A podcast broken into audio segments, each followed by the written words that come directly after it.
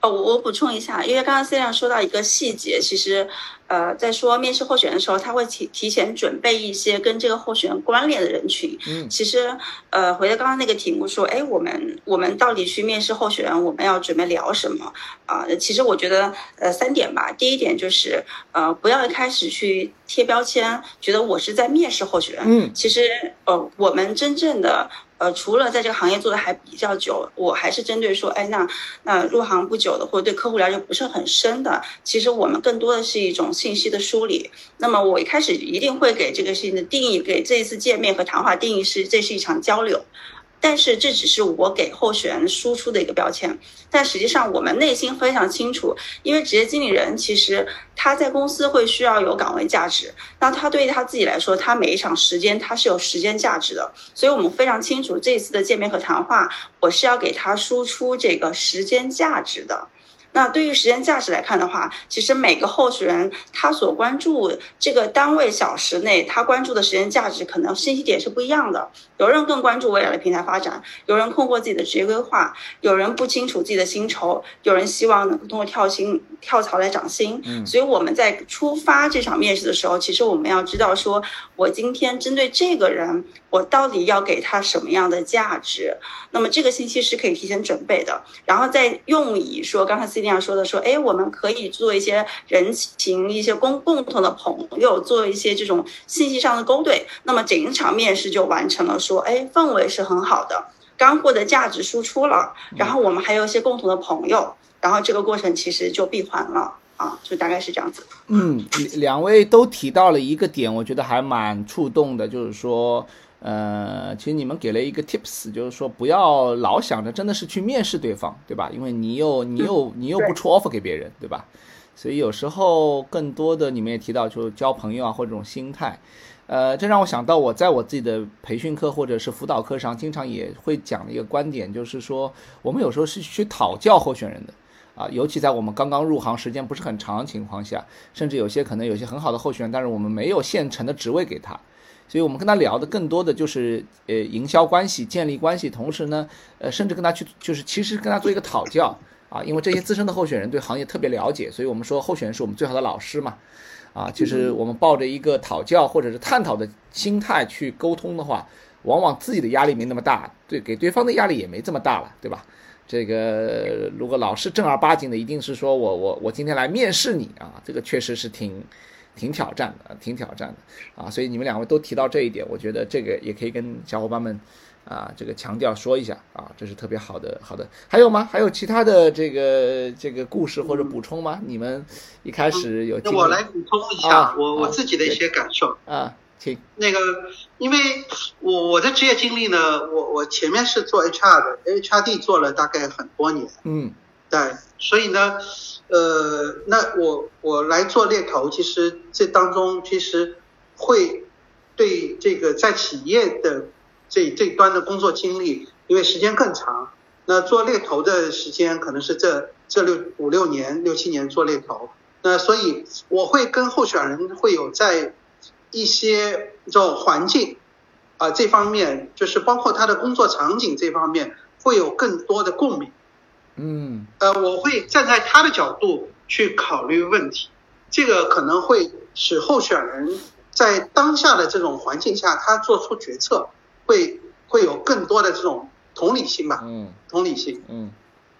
对，因为这个是蛮重要的一点，就是呃，职业生涯一般到一定阶段，呃，做出选择，就刚才那个。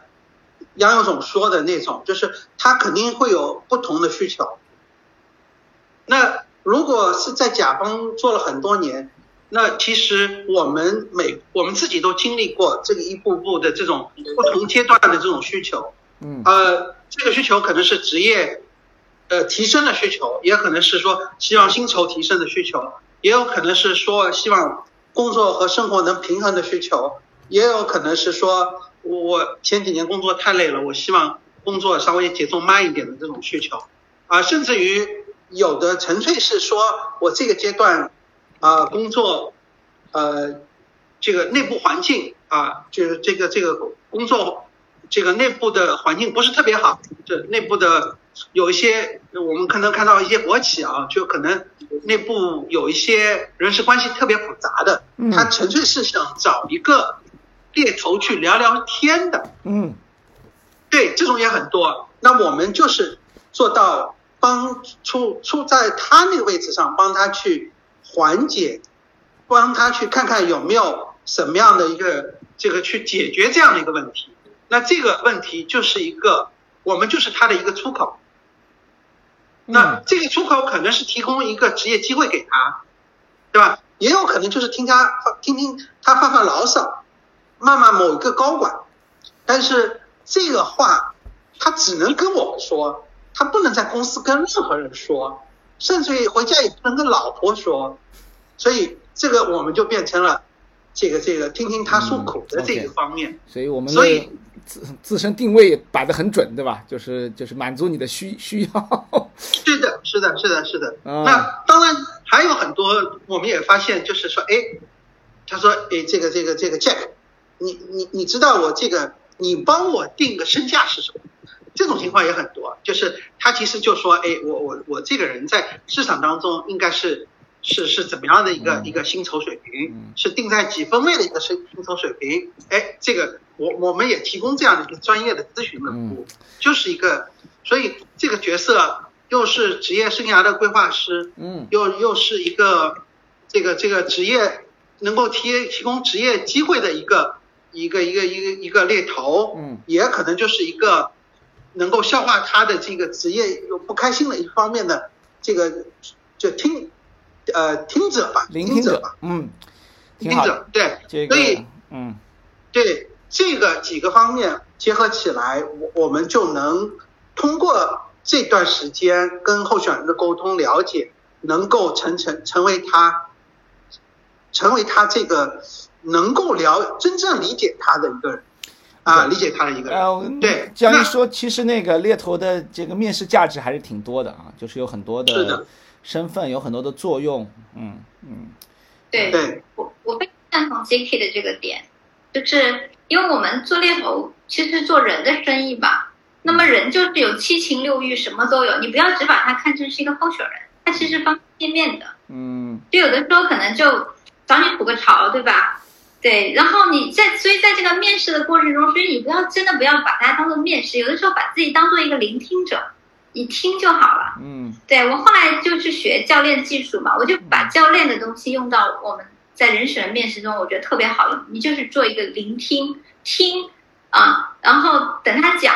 那么在听的过程中，你要，就有些人可能就是好久没有认真听他说了，你站在那个听陪伴他，他可以告诉你很多。嗯嗯，对，这是一个。第二呢，就是其实有的时候我们嗯同理他、共情他，比方说让他多讲一些就是他的成就哈，然后你就抱着好奇心说你怎么做到的呢？他就会给你讲很多成就感的事情，就讲着讲着他就讲嗨了，他就可以讲更多。嗯所以这个里面我顺便就分享一下，就是说，其实，在跟候选人聊的时候，多关注他成就的地方，多关注一些就是让他聊的过程中聊嗨的那些点，然后你把它捕捉下来，他就会越来越对你开放跟打开。嗯对，所以顺便就接着 Jack 的话，就是在聆听这个上面，我再补充一点。嗯，特别好，就是需要先向候选人敞开心扉，能够接纳他，对吧？有这种，而且是不仅是只是谈工作，呃有时候真的人跟人的关系不是那么的功利和直线的，对吧？说一定是怎么样，有的时候真的是，呃，如果你能够触动他大他其他地方，其实我觉得也蛮蛮重要的。嗯嗯我我我插一句啊，就是刚才因为 c y 说了这个，呃 e l i a 说了这个，就是其实他说的非常好，就是候选人如果他愿意跟您讲很多他成功的一些做法，这是非常非常重要的一点，就是呃，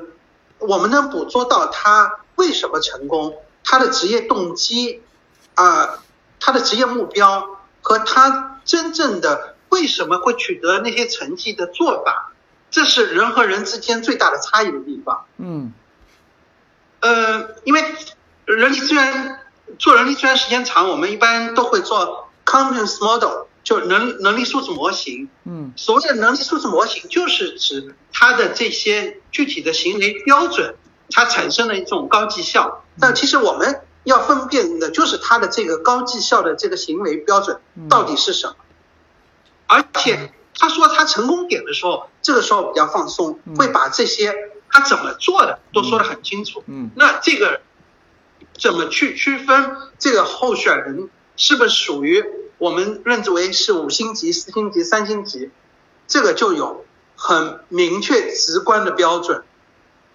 那我们心里给这个候选人去打分的时候。就很清晰了，打几分。嗯，OK。那这个是呃，刚才西利亚给我的这个这个触触动了。嗯，好的，哎，这个蛮有意思。我我觉得你们就是呃，在面试的当中，感觉就是对候选人，包括对于这个定位，其实还蛮清晰的。呃，我不知道你们是天生就，因为你们有些是半路出家的，对吧？有些是这个，你们是怎么怎么被训练出来的？或者反过来说，我们好奇，我相信可能也有听众好奇说，你们现在怎么训练你们的下属？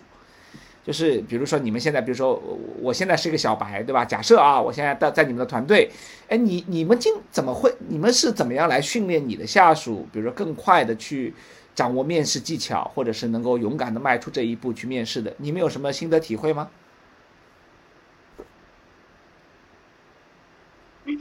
嗯，我觉得第一步有的时候就带吧，就是有些人如果是共同的，就一起去见，就是可能在在慢慢的过程中啊，就有的时候他就会知道说你是怎么在怎么在说的，怎么在做的。嗯嗯嗯，对，这是一个过程。那么第二个过程呢，就是现在我自己在在教新人的过程啊，包括我会对新人在做那个面试的培训里面，我会给他们讲一堂课，就是关于教练里面的聆听跟发问。这个其实先给他们一些这方面的一些技巧的东西，有的时候也让他们更容易出去一些吧。嗯，就就是前提做好那个心理的心态的那部分，我觉得谁都是可以会面试的，就让大家保持个好奇心，像个孩子一样，只是把心态做好了就可以了。嗯，啊，这是你的一些教练的方法，带着他们一起去。第二呢，给他们提问和聆听的工具，对吧？这是两个你现在主要做的。哎，我看那个杨柳 Maggie 有话说。嗯，我这边的话，我会觉得是分四个阶段。第一个阶段是，呃，在他作为这个新人阶段的时候，我们会跟他讲说，我们建一场候选，那么我们的逻辑是什么，主线是什么，呃，怎么去开场，怎么去展示客户，怎么去做信息交换，然后怎么去拉伸等等之类的。然后同时加以一些我们自己过去的故事，然后对这个事情既有憧憬，然后也有想象力。那么这是第一步，第二步的话就是把它带入到运用场景，比如说我们 OK，刚好这一周我们就有一个，就就有一个人选进入到面试，就有一个人选可能在考虑这个机会，我们把它约出来。在场景里面让他去体验，我相信其实现在的年轻人都非常聪明啊。那其实他在过程中，当他受到了人选的鼓励、认可和反馈之后，他其实也会得到滋养。那么第三步是借完之后，我们会大家去复盘。那么基于说我们之前的这个逻辑，你是不是按照这个来走？你收获了什么？第四个，我觉得最重要的环节还是结果，就是业绩治百病，就是我们见了那么多候选人，他一定会有成交。他一定会有成交。那么通过见候选人完成的成交，其实比打电话完成的成交会更生动，他自己的体会会更深，以及人选最后入职之后的反馈会更好。所以他其实就会完成这一系列的一个闭环啊。但最重要的其实还是在场景运用和后面的。我觉得我自己会比较关注第一场景的运用，他自己多让他去讲啊。那么第二点就是结果的达成啊，不是说每个候选人这边都可以去达成，但是。呃，业绩和你的 offer 其实是一个主线，因为所有的顾问他其实第一第一层的这个成就感，其实还是来源于他的 offer 和到岗。嗯。嗯，OK，呃，我我谈谈自己的一些感受，因为我呢是理工男，我学计算机出身的，对，做过软件工程师早期，所以我我比较就注重这种逻辑性的这种做法，所以最早我做。在企业做 HR，第一份工作就是招聘，第一项做招聘的工作是我的老板要求我做，呃，这个职位说明书，就是那么做职位说明书是要做访谈的。我的刚刚开始做招聘的工作的前两个月是做人力资源的这个职位说明书的访谈，整整做了两个月的时间，做了一家。药厂的所有岗位的访谈的工作。这个我觉得是两个月时间，几乎就每天在做访谈，晚上整理资料，白天访谈整理资料。嗯这个是非常非常有作用的。这这当然可能是现在的猎头可能不太有好有这样的一种环境啊，就是这个是基本功很扎实。我会对一个公司所有的岗位都非常非常清楚，它的要怎么样的要求，硬件、软件，呃，绩效标准是怎么样的。那那在这个两个月的时间，就树立了我的今后在招聘这个领域的一个非常明确的方向，就是到底企业招人要怎么样的人，嗯。对什么样的目标，什么样的人是合适的。那那这些当中就会形成一个阶梯，那这个阶梯就是客户给我们的，所以我现在就跟我们的同事就说，你你一定要把这个阶梯之后到底是做什么工作的，呃，可能要达到怎么样的一个绩效。那但是这些问题，你可能自己先做一个刚才所说的做一个问问题的 list 啊，这个就是那这个问题可能是开放式的，也可能就是就是简单的问题，就是你你这个有了之后放在脑海里，你去再跟候选人去聊。那初期可能就是第一次、第二次我们会带他去啊、带他去。那后面可能是要求候选这个我们的同事就自己去自己去。那过程当中，他要把这个步骤要越聊越透，而且过程当中还有一点就是请教这些候选人，因为我们这些候选人都是行业专家，我们对他们来说完全就是外行，行业小白，行业白痴。那在这个过程当中，我们的所有的候选人去，啊，我们就去请教这些候选人，比如说这个岗位有哪些知识点，要做到怎么样，做到怎么样是真正好的。那这个是我觉得，呃，作为一个呃猎头啊，从从可能从初期慢慢成长，在面试这个环节，这个这个所所需要经历的，那这个只是时间的积累。如果步骤正确了之后，时间积累，这个时间越长，可能对这个行业对候选人就把握越多啊。我我我谈谈我自己的这个想法，所以我对我的同事基本上也也是这么样的一个呃一个方法呃在在做。那也有可能我的经验是，有的我们在初期培养呃新猎手的时候，我们比如说我们应届生招来的应届生，或者其他行业跳槽过来的，他就特别怵跟候选人打交道，或者说是甚至于打电话都会怵。嗯那如果这种情况底下，如果观察我我我通常呢是观察几次，如果是他真的是这种在交流方面有障碍或者心理很怵的，呃，通俗的说，我们就很快就就就就会劝导他不要在这一行业做了。哦，这么这么这么严格的吗？呃，真的是这样，就是呃，这个很多是天生的，他他这个跟没什么教育背景啊，跟跟什么学历啊，跟这些东西都没有任何的关系。因为我们这个工作其实更多的还是 sales 的工作，我我我认为啊，嗯对，有一些专业的东西，还有很多是 sales 的成分在里面。他如果是真的是跟人这方面，呃，这个这个交流方面有心理很多的抵触的话，那其实真的不建议还在继续在这个行业做，因为他可能我也会做的不是特别开心。嗯但这种概率是比较少的，因为前期面试的时候，我们也做了很多的筛选的工作。但我实际上我我今年就碰到过一次，呃，这种就是应届毕业生，我们作为呃培养的这种对象去培养。那呃，我我不知道在座的这个呃呃这个各位，你你们碰到过这种情况吗？呃就是或者说像我这种做法，你们觉得对不对？这个衍生出另外一个问题了，就是 这个跟面试关系不大，当然可能也有点关系，就是呃什么样的人适合做猎头。所以那个杰克问了，大家可以反馈一下吧，就是呃你们觉得怎么样？他不敢去面试，不敢去面试这种状，是不是不敢打电话、不敢去面试的人就要被淘汰掉不是一次两次？啊？当然就长中长期嘛，或者一段时间试用期之内啊。如果给过很多的时间、方法、实践都没有办法突破这个点的话，我觉得可能会觉得不合适，因为这个工作的本身还是要在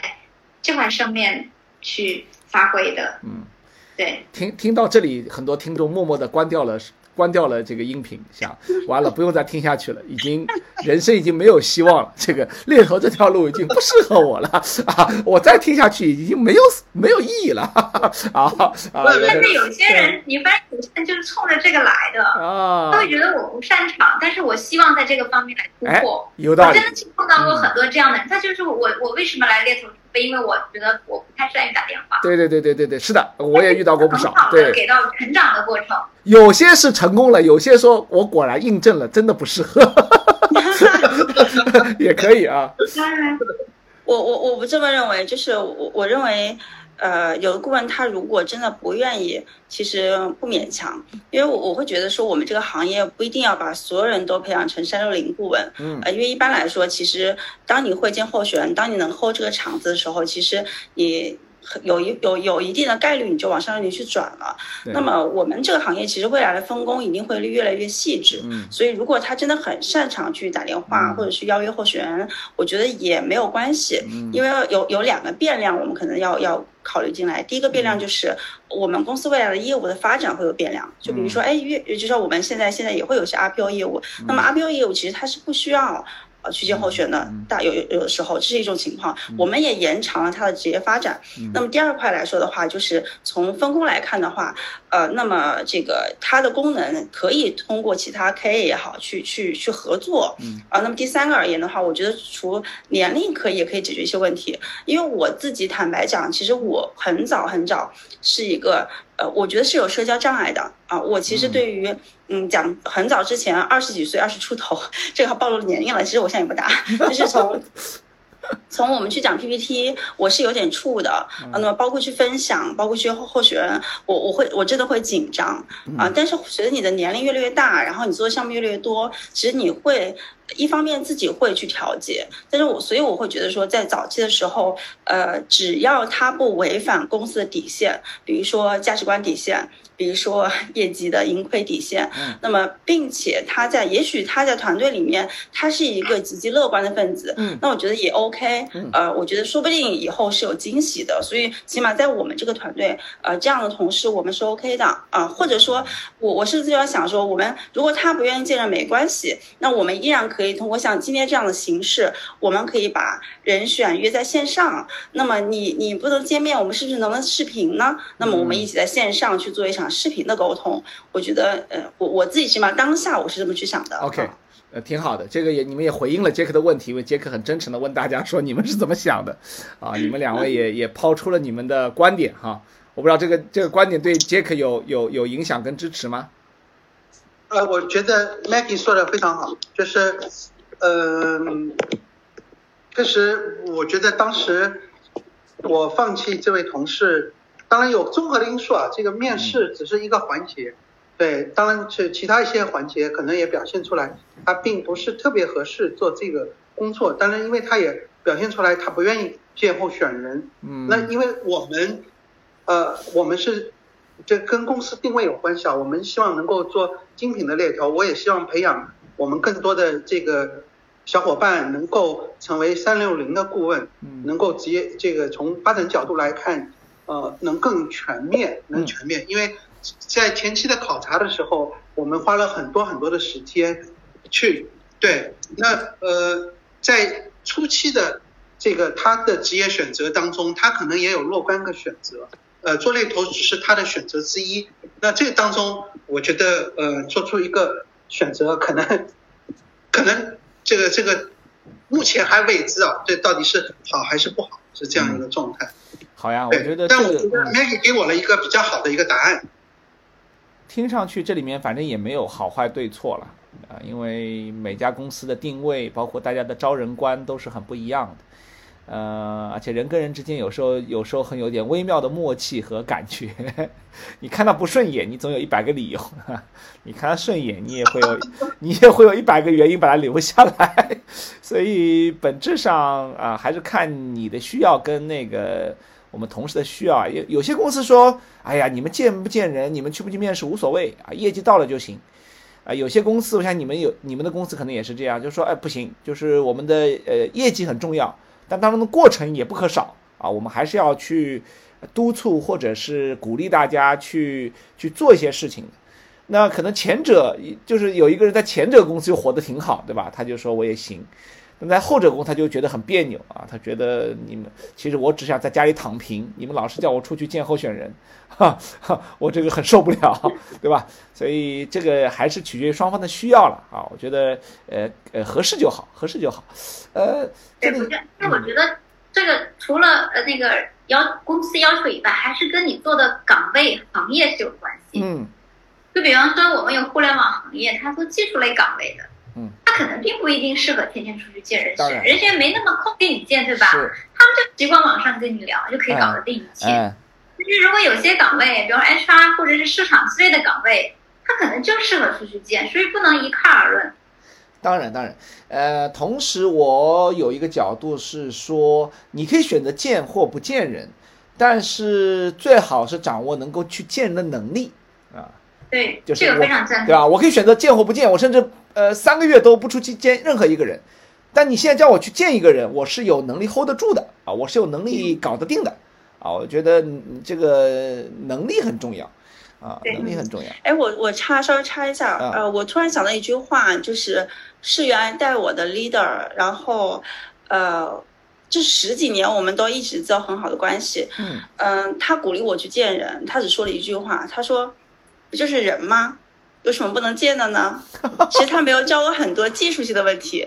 但是我觉得这句话其实支撑了我很久，包括我们去见候选人、去见客户，所以我在想说，那其实作为 leader 而言的话，是不是他不敢见，只是他的情绪会会比较紧张？我们有时候除了技术以外，我们有没有一些办法，就是让他放松一点？如果说今天我们跟他说你去见你的你的大学的校友的朋友的朋友，我觉得没有人会不愿意或者会去触说我去见一个朋友或者说一个陌生人。那我觉得如果 连陌生人都害怕见的话，他可能连工作都没有办法去上了，因为去跳槽上班就会见很多陌生人。我觉得可能我们有时候把这些技术性问题都丢开，那么就一句话，所以他这句话真的鼓舞了我去见客户。然后我很早很早的时候，我会觉得慢慢因为这句话会支撑我会越做越好。我觉得有时候其实是一个 leader 能不能给我们的同事嗯一颗勇敢的心啊，一颗相信自己的心。我觉得这个其实是很重要的。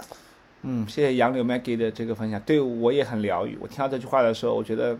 啊有被击中的感觉。我说哦，哎，这个这个角度很有意思，而且很疗愈，很放松啊。对，嗯，而且感觉好像就像你前面说，你二十岁的时候有点社交恐惧、社交障碍，好像这这个对你当时那个好像是是有是有疗愈跟跟支持，是吧？是是，因为我我其实挺喜欢关在房间里面打电话的。我觉得就是电话聊起来就很嗨，然后见面的时候，我觉得是不是我自己就会很不放松。嗯但现在我我自己，呃，我我真的会觉得很多事情其实一次一次的实践，它会反哺到这个人的成长。所以我觉得最在早期的顾问，我觉得其实。呃，相信他，鼓励他，我觉得这一点其实还蛮重要的啊。当然，就是这是感性的一方面，理性一方面就是你用你用他一次次变化，我不要求你马上就做多好，但是我能看到你一次一次的变化，我觉得这是一个很很很让人欣喜的一个一个过程。而且我其实从跟培育我的同事去见候选身上，我会发现新的技术、新的体验和新的感受和新的成绩，一定是来自于新人。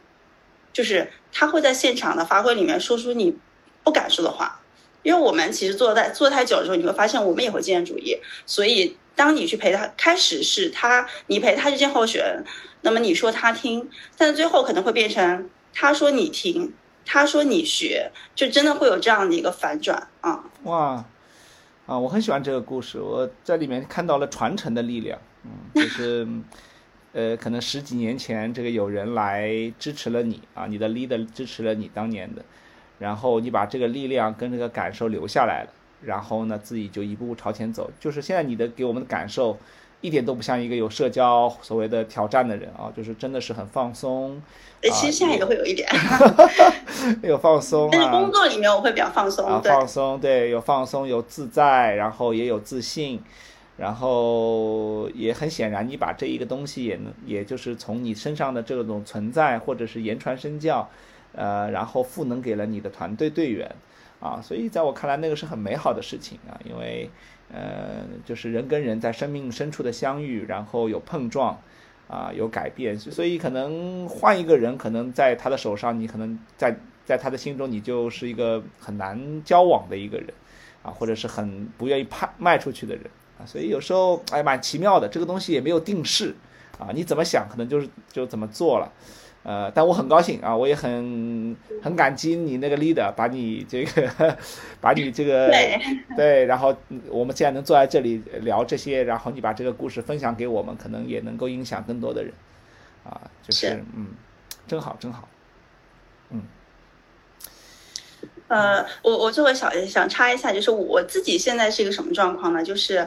呃，是我们刚开场的时候说有什么趣事，就是我像从见面里面会发现，可能真的是到这个阶段，呃，沟通和面试变成了一个呃，就是就是一个条件反射的事情，就是它变成一个流程的条件反射。但是我能从里面找到新的乐趣，在于说，哎，我发现，呃，第一个真的，呃，我们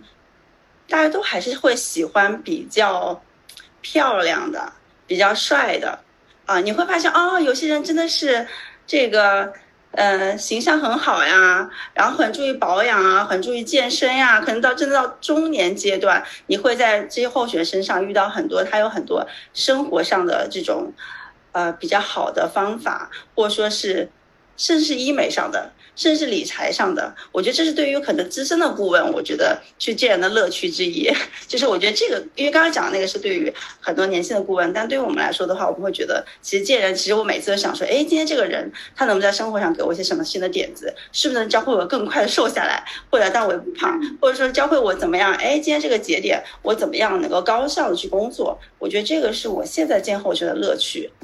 嗯嗯，对，那杨柳这个其实说到了。那个我的心上哈，我现在也是见人就有有这种乐趣在里面，就相当于说把你见的那个人真的当做一个人嘛，对吧？就是方方面面其实就可能会跟你发生一些联系跟关系，然后也会可能有的时候其实有的时候透过他也能够更好的看见看见自己，然后让自己有了更加进步的那个空间跟方向，就是对方也是一个镜子的过程，所以我我特别喜欢见人，就是我觉得。太美美妙的一个事情，你都不知道会碰撞出什么故事来。嗯，是这个我的感受，嗯，对我的感觉就是，你不把那你不把那个人就是就是就是抽象化或者是工具人化。有时候我们去跟一个人沟通有恐惧或者是觉得无聊，是因为我们把那个人工具人了，就那个人只是我成交的一个工具，我去见他只是为了说服他去投我的简历。所以它就是我的一个工具，所以你们谈到很很多点是恰恰是把对方当做一个真实的存在，就是我跟你是我你关系，不是我他关系，就宝盖头那个他。如果我跟那个候选人是我他关系，就你只是我业绩上的一个工具或者是一个一个筹码，那么其实那个兴趣度跟感受会变得非常不一样。